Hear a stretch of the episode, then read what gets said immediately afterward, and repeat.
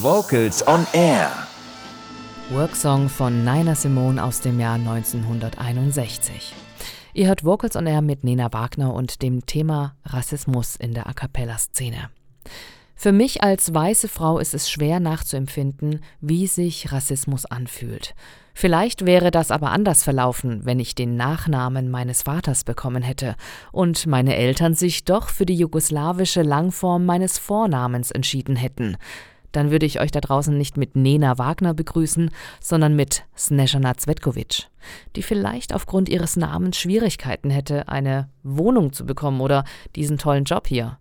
Mein Kollege Simon Eisen, mit dem ich diese Sendung konzipiert habe, hat auch nicht diese Rassismuserfahrung selbst erlebt. Deshalb haben wir mit drei Betroffenen aus der A cappella-Szene gesprochen, die jetzt ihre Erfahrungen mit uns teilen möchten. Hallo, ich bin äh, Moy, ich bin äh, Beatboxer. Ich wohne in Regensburg und ich bin Mitglied von einer A cappella-Band, die BNT heißt. Erstmal wollte ich, äh, würde ich erstmal sagen, dass äh, Rassismus äh, gibt es einfach überall und ich glaube in der A cappella-Szene oder in der Chor-Szene gibt es das genauso. Chorleute sind nicht anders. Ich habe eigentlich keine Geschichte, sondern mehrere Kleingeschichten. Das sind nie irgendwas Großes passiert, aber mehrfach, es gibt Fälle, wo ich mir gedacht habe, das könnte Rassismus sein wenn man mit mehreren Gruppen äh, zusammen sind, wir kommen einfach in einen Raum. Äh, sehr oft gibt es äh, keinen Raum für jede Gruppe, sondern wir müssen uns einen ein, eine, einen Raum oder mehrere Räume teilen. Und da kommen wir einfach an. Und ähm, ein kleiner Reflex, das ist auch nicht nur in der Chorszene sehr, es ist manchmal, dass ein paar Leute nehmen sich ihren Sachen und räumen das auf. Irgendwo, die machen das in Sicherheit. Ähm, das müsste nicht heißen, dass das eine äh, sofort, dass das rassistisch ist, weil ich glaube, viel, viel passiert unterbewusst. Ähm, es ist auf jeden Fall etwas, das äh, relativ äh, oft passiert und ich glaube, das hat einfach mit das Bild einfach von Schwarzen äh, zu tun. Und ich antworte nicht auf diese Geschichten. Ich äh, gucke, dass ich einfach nett, ein netter Auftritt so äh, mache. Ich, ich, spiele sehr gerne mit, äh, mit Humor und mit, äh, mit Gemeinschaft und weil für mich es ist etwas, wo man ja, es gibt nichts zu sagen, es gibt nichts zu, zu bekämpfen. Wenn eine Person Angst hat für seine oder ihre Sachen, dann, dann es ist so, genau. Ich gucke, dass ich einfach nicht genau da daneben bin, sondern ich, ich lasse einfach Raum, äh, genau. Eine weitere Geschichte wäre, wenn man irgendwo ankommt, also irgendwo zum Beispiel äh, eine, eine Hochzeit, besonders eine reiche, reiche äh, Gesellschaft, oder, oder auf dem Dorf auch genauso. Meine Gegenwart wird sofort bemerkt. Also man guckt mich an, ähm, wie keine andere in dem Raum, glaube ich. Liegt das daran, dass es nur einen Schwarze gibt? Sehr oft ist das der Fall. Es gibt äh, äh nur mich und die Leute kennen mich auch nicht. Ja? Und das ist auch das, die anderen äh, von äh, BNT zum Beispiel sind weiße Menschen und, äh, und keine kennt die. Aber es könnte auch Familie sein. Ich ziehe Aufmerksamkeit auf mich sozusagen ohne das zu wollen, ohne das unbedingt zu wollen. Äh, natürlich, ich, ich, gucke sehr oft, dass wenn ich in so eine, einen Kreis äh, komme, dass ich äh, schick einfach äh, komme. Ich glaube, das ist einfach für mich leichter. Äh, das vermeidet, dass man äh, zu mir kommt und das ist passiert und sagt, kann ich helfen? Und dieses kann ich helfen natürlich äh, glaube ich, war zu, zu sehen, wie äh, ich kenne sie nicht, das ist den Feier von meinem Schwager und äh, was machen sie da? Und das passiert, das passiert auch mit dem Blick. Meistens, man sieht mich und man denkt, sie müssen die Künstler sein. Ne? Also das passiert auch und das müsste nicht ein rassistischer Hintergrund äh, sein. Aber ja, sehr oft verbindet man einfach äh, mich mit, okay, der, das müsste, äh, das müsste der Künstler äh, sein. Wir sind auf dem Land Richtung Hohentan. Ähm, im tiefsten Bayern. Da äh, gibt es ein Fest, wo wir auch spielen sollen, in einem Bierzelt. Und wir kommen an, wir haben kein Badge, wir haben, wir haben nicht, aber wir sind mehrfach durchgekommen schon. Also wir waren schon mehrfach da. Vielleicht der Sicherheitsmann hat mich nicht mehr erkannt, was auch immer. Wir kommen rein, meine Bandkollegen kommen alle rein, er guckt nicht. Wenn ich da ankomme, sein Blick geht sofort auf mich und er guckt sofort, ob ich so ein Band äh, habe. Und ich habe kein Band. Er stoppt mich und er sagt, sorry, ähm, Sie haben kein Band, Sie können nicht, nicht rein.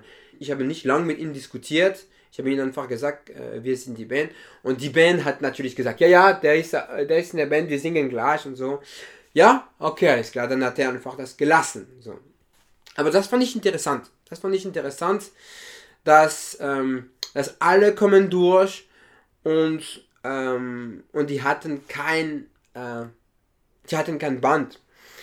Und ich komme und dann auf einmal äh, guckt er ganz genau, ob ich ein Band habe oder nicht. Wahrscheinlich hat das auch mit dem Bild von den äh, Schwarzen zu tun. Oder vielleicht auch ist es Rassismus gewesen. Äh, wie gesagt, ich glaube, viel passiert in Unterbewusst und, und ja, ich würde nicht zum Beispiel da eine eine große Geschichte daraus machen. Und ähm, ich äh, gehe einfach, äh, einfach vorbei. Hallo, ich bin Martin und ich habe viele Jahre A cappella Musik gemacht und war damit auch viel in Deutschland unterwegs. Ich war bis vor zwei Jahren in einer A cappella Band, in der ich einen schwarzen Bandkollegen hatte. Die anderen waren alle weiß.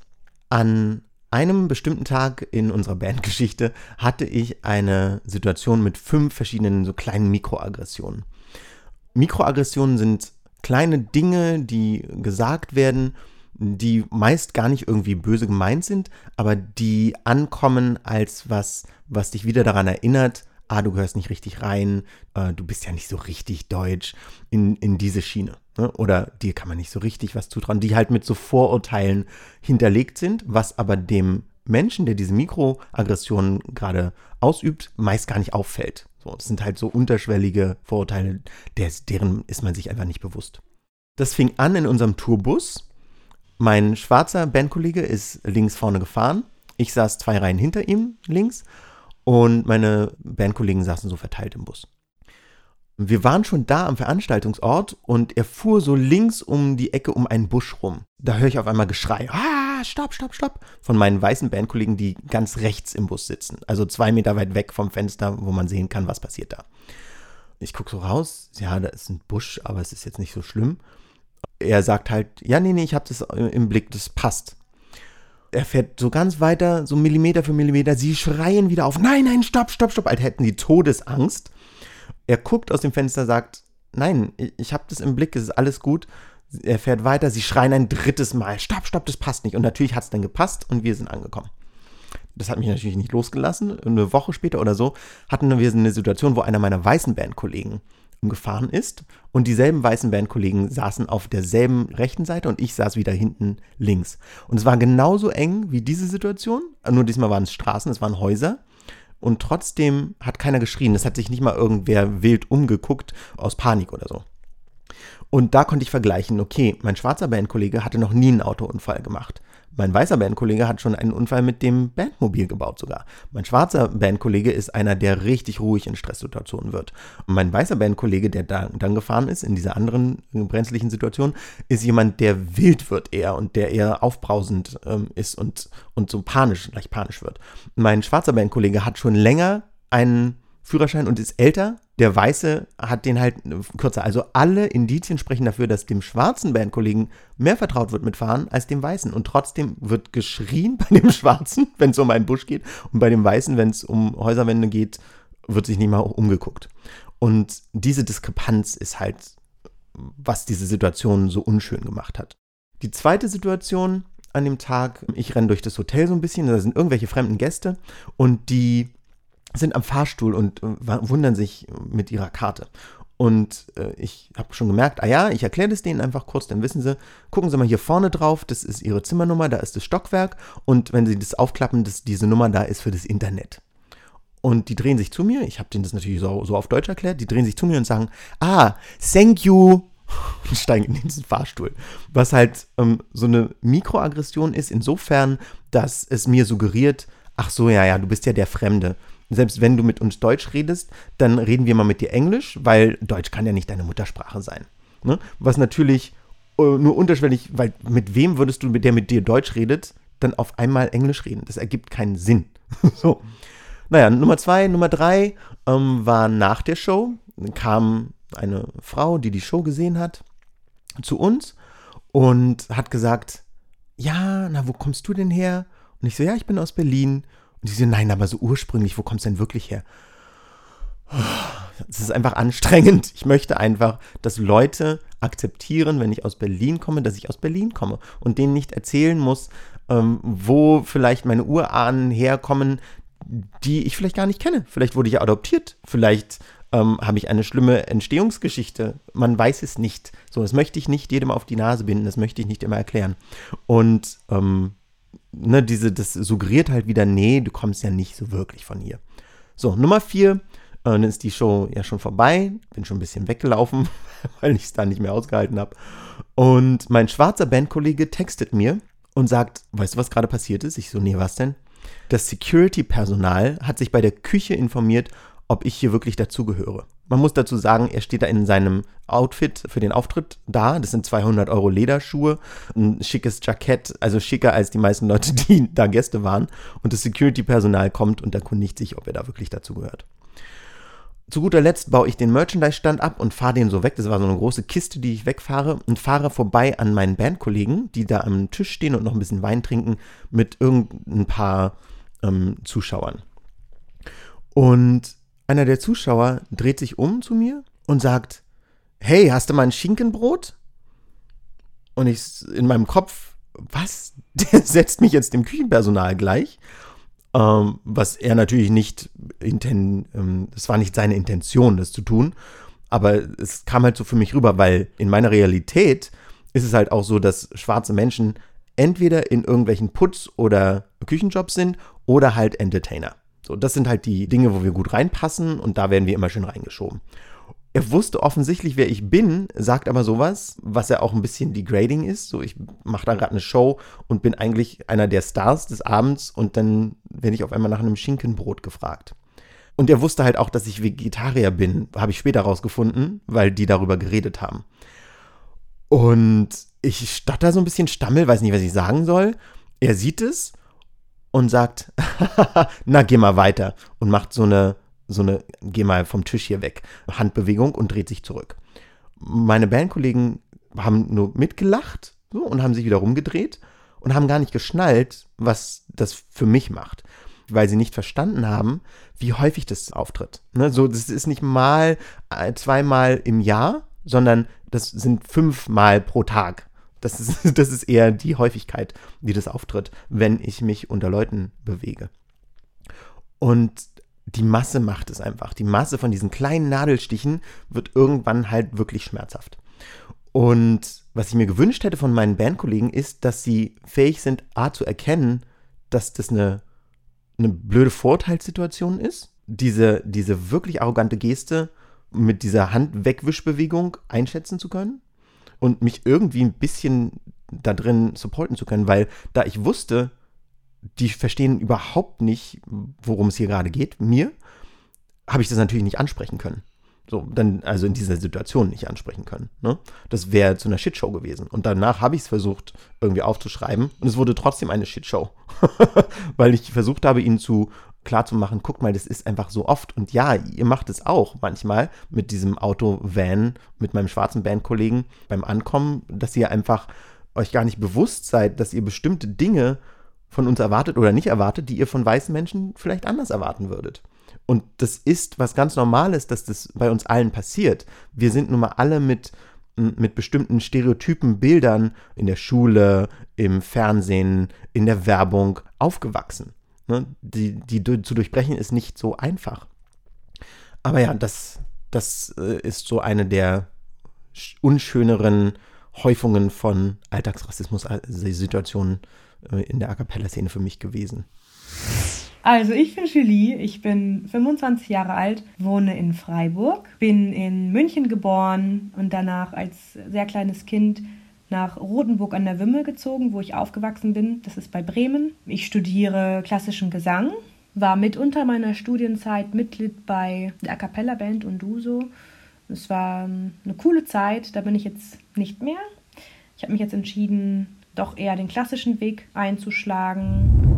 Was halt oft ist, sind so Alltagsrassismus-Geschichten. Halt eben sowas wie die Frage, wo kommst du her? Und ah, du hast so tolle Haare, erzähl doch mal, wo kommt denn, wo kommen deine Eltern her? Das sind halt nicht bös gemeinte Fragen, die aber trotzdem mir implizieren, ich bin anders als die Norm sozusagen. Und das geschieht mir sozusagen überall, also auch, keine Ahnung, von irgendwelchen Veranstaltern oder auf Tour, wenn man halt spontan irgendwelche Leute trifft. Aber jetzt ganz bezogen auf die Musik ist mir jetzt nichts, nichts Negatives eigentlich widerfahren. Eher positiv, also ja, es ist schwierig, also eher Positives. Also es finden halt wirklich viele Musiker, Veranstalter, ähm, irgendwie wie toll, irgendwie meine Stimme finden sie toll und dann werde ich oft gelobt wegen meiner Präsenz, wegen meiner Ausstrahlung und ähm, genau, es halt irgendwie finden viele spannend, wenn man halt einen anderen kulturellen Hintergrund hat. Ich habe halt auch so ein bisschen so eine soulige Stimme und das finden die, die Menschen einfach toll, die so ein Konzert besuchen. Und ich würde vielleicht behaupten, dass viele Konzertbesucher, die dann vielleicht der Kunst und Kultur oder verschiedenen Kulturen auch ja, sehr offen gegenüber sind, es vielleicht, das ist jetzt eine Behauptung, aber eine Vermutung, es vielleicht spannend finden, dass halt da eine dunkelhäutige Person auf der Bühne steht also im Prinzip möchte ich mich, dass man mich toll findet, dass man meine Stimme, also dass man mich als Musikerin toll findet, weil ich gut singe. Oder weil ich ausdrucksstark singe. Oder weil ich besonders viel Gefühl rüberbringe. Und das in Kombination mit, ja, ich finde das zwar sehr toll, aber auch vor allem, weil ich gucke auf die Bühne und da steht halt auch ein interessant, anders aussehender Mensch. Wenn man das irgendwie so kombiniert, dann finde ich es ähm, irgendwie blöd, irgendwie schwierig. Weil ich bin, ich bin Künstlerin und dafür, für meine Kunst möchte ich gerne Anerkennung bekommen. Aber nur für meine Kunst und nicht, ich brauche für mein Aussehen jetzt keine Anerkennung. Deswegen kann ich da, glaube ich, ähm, auch meine Vorteile draus ziehen. Ich finde es aber irgendwie kritisch, das jetzt so zu formulieren, weil es irgendwie einen, ja, einen komischen Beigeschmack hat. Aber natürlich bin ich froh, wenn ich durch mein, durch mein Aussehen, womit ich auch schon viele blöde Situationen erlebt habe, ähm, genau, da auch meine Vorteile daraus ziehen kann. Es war, glaube ich, vormittags oder morgens gefragt, ob ich eigentlich auch so gut Popo wackeln kann wie alle afrikanischen Frauen. Das hat mich den Tag nicht losgelassen und ich, ich konnte einfach nicht fassen, dass mir diese Frage gestellt wurde. Dazu muss ich sagen, sie wurde mir von einer jungen Person gestellt. Also ich konnte es nicht fassen. Und dann bin ich irgendwie gefrustet nach Hause und habe diesen Song geschrieben mit dem Titel Sprich mal Afrikanisch. Und das ist halt eine komplette ähm, Provokation, also ein ironischer Titel oder sarkastischer Titel. Genau, und es geht in dem Refrain im Song, hey, sprich doch mal Afrikanisch. Und ich antworte, hey, nein, Mann, höchstens Hanseatisch. Um darauf anzuspielen, dass ich halt genauso deutsch bin wie alle anderen in Deutschland sozialisierten, aufgewachsenen Menschen. In dem Song geht es auch noch um so Fragen oder um, um so, so Taten, wie zum Beispiel, dass Menschen gerne meine Haare fassen, weil die so, so schön lockig und kraus sind und mir das halt negativ aufstößt. Dann geht es halt, wie gesagt, um diese Popo-Wackel-Geschichte. Dann geht es um darum, dass irgendwie schwarze Menschen oft irgendwie Drogendealer sind oder ob ich Drogen verticke, ob ich Sonnencreme benutze. Das meinen ja die meisten Menschen, die interessiert sind, die finden das einfach nur spannend. Ich finde es eine sehr lästige Frage, weil sie mir auch einfach oft gestellt wird. Ja, um solche, solche Fragen geht es in dem Song. Das waren unsere drei Betroffenen zum Thema Rassismus in der A cappella-Szene. Und an dieser Stelle möchten wir uns gerne bedanken bei den dreien, die so offen und ehrlich darüber gesprochen haben.